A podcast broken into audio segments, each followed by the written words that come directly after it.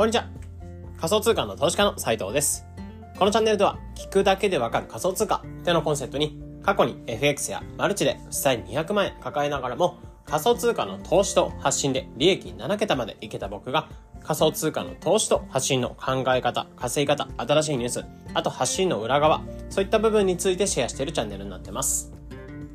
えー、今日は4月の14日、金曜日ですね。えー、皆さんいかがお過ごしでしょうか？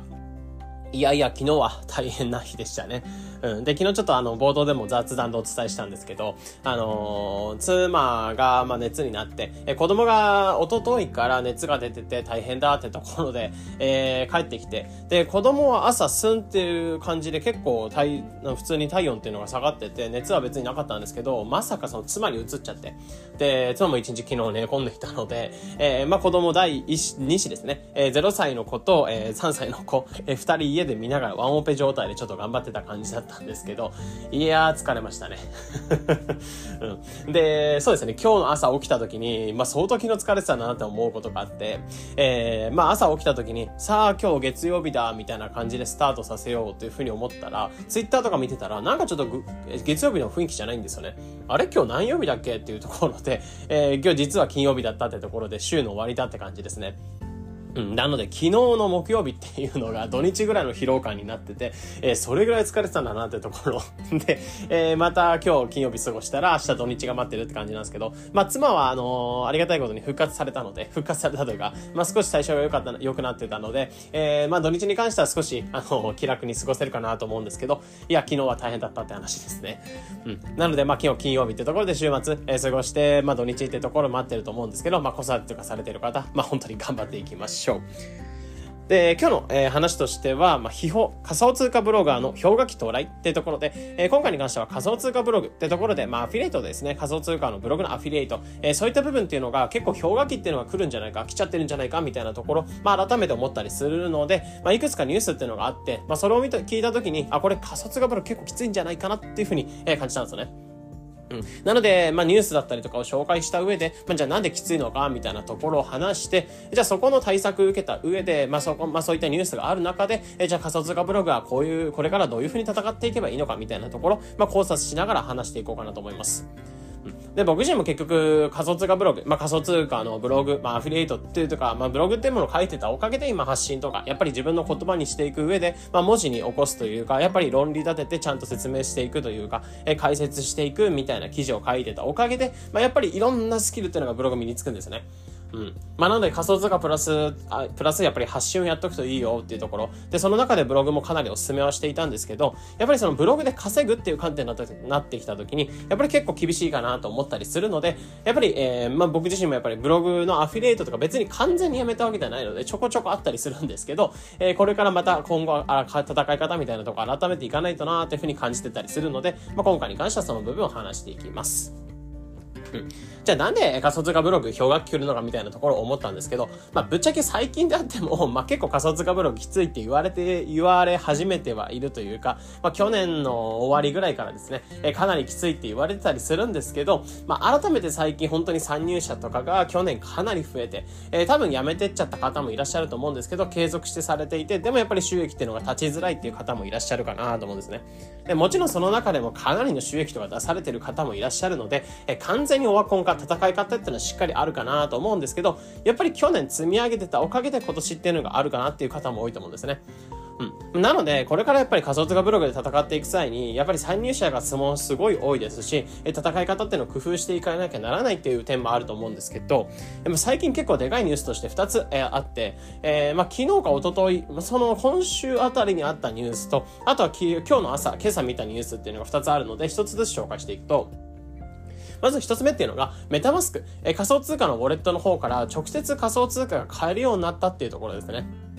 で、二つ目っていうのが、ツイッターが投資サービスと提携したよっていうところ。まあ、この二つのニュースがあったので、まあ、これ仮想通貨ブログか運営していく上で結構きついニュースな、痛いニュースだなというふうに感じました。で、まず一つ目っていうのが、メタマスクの、えー、メタマスクから直接仮想通貨が購入できる機能っていうのが、まあ、これ以前からついてはいたんですけど、えー、まあ、結構その機能っていうのが展開して、えー、改めて展開っていうのがされてったよって話ではあるんですけど、まあ、単純に言うと、メタマスクっていうところから、えー、まあ、お財布ですね、仮想通貨を入れておくデジタルお財布みたいなものですね。えー、そこから直接仮想通貨の購入ってことができるようになるので、クレジットカードとか、あとは Apple Pay とか、そういったものを使って仮想通貨っていうのを買えるようになってるんですよね。うん。まあ、これがあることでシンプルに今までって仮想通貨の取引所っていうところを開いて、そこから仮想通貨っていうのをメタマスクの方に送っていくっていう感じだったんですよね。なので一手間、えー、仮想通貨、まあ、日本円の入金をしたりとかっていうのは結構複雑な、え操作っていうのは必要だったんですけど、シンプルにメタマスクだけ開ければ、えー、クレジクレジットカードをすでに持ってる方っていうのはすでに、えー、普通に仮想通貨っていうのを購入できるようになってるって感じ。うん。という感じでかなり仮想通貨の購入のハードルっていうのが下がったっていうところと、あとは、えー、今朝見たのが、ツイッターと eToro っていう、まあ、けす、えー、投資サービスみたいなところが提携したって話がありました。まあ、これ何ができるようになるかっていうと、仮想通貨とかの、まあ、その、なんだろう、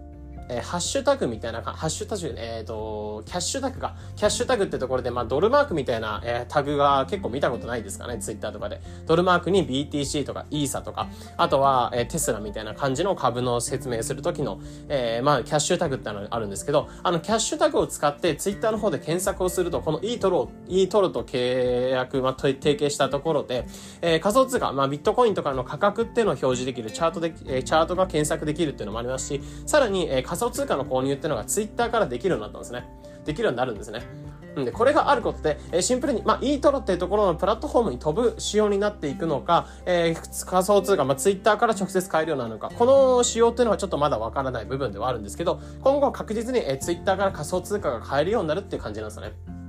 うん。で、こういった感じで、まあ、かなり、えー、今までっていうのはさっき言ったように取引所っていうのを開いて、えー、ウォレットっていうのを開設して、そのウォレットに仮想通貨を送っていくっていう時代だったんですけど、まあ、これからツイッターから仮想通貨を購入して、eToro の口座の方で仮想通貨を持っておくとか、あとは、えー、シンプルにメタマスクの方を開いていって、そこで仮想通貨を購入して、えー、NFT を購入したりとか、DeFi の方にお金を預けたりとか、うん。っていう感じで、えー、シンプルにこれから仮想通貨ってものを扱っていく、えー、仮想通貨を持っていくっていう人にとっては、かなり仮想通貨の購入のハードルが減ったって部分なんですよね。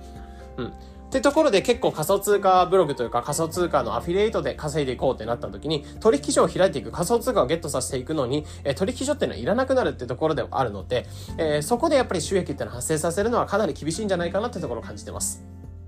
うん。なので、まあ、ここで、まあ、結構票が来るんじゃないかなってところを思ったりするんですけど、まあ、プラスアルファ、やっぱり、えー、まあ、そうであっても、やっぱ戦い方っていうのを工夫していけば全然収益を出せるよなってところを感じたりするので、プラスアルファ、じゃあ何をしていこうか、何をすべきなのかみたいなところを話していこうかなと思います。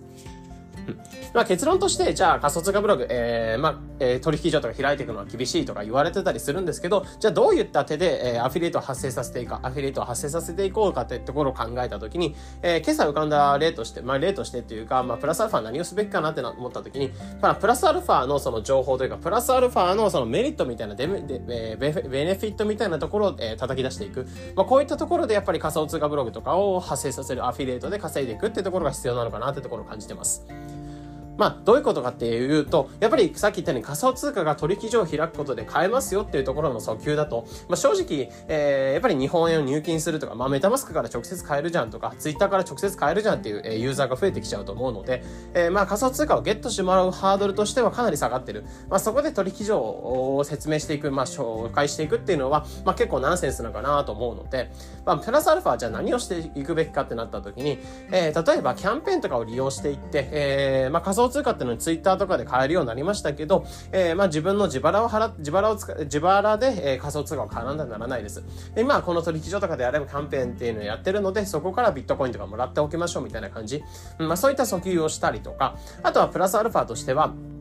えー、基本的に仮想通貨っていうのを購入しました。じゃあその日本円に戻す、えー、日本円に戻して銀行口座の方に戻していくってなった時に、まあどうしても取引所っていうのが必要になってくるかなっていう仕様がまだまだあるかなと思うんですね。もちろんビットコインとか仮想通貨のままで持ってるんであれば、えー、必要で、まあいらないと思うんですけど、まあこういった日本円に戻していく、自分の現金にしていく、えー、さっき言ったようにビットコインとかをもらいましたみたいな時は、えー、それを現金化していくって時は取引所は必ず必要になると思うんですよね。そういったところで、えー、日本円、まあメタマスクの方に購入した仮想通貨通貨日本円に戻したくないですか？みたいな、えー、お買い物にせっかく増えたから使っていけませんか？みたいな感じの時に、えー、やっぱり取引所っていうのをお勧めしていくみたいな感じ。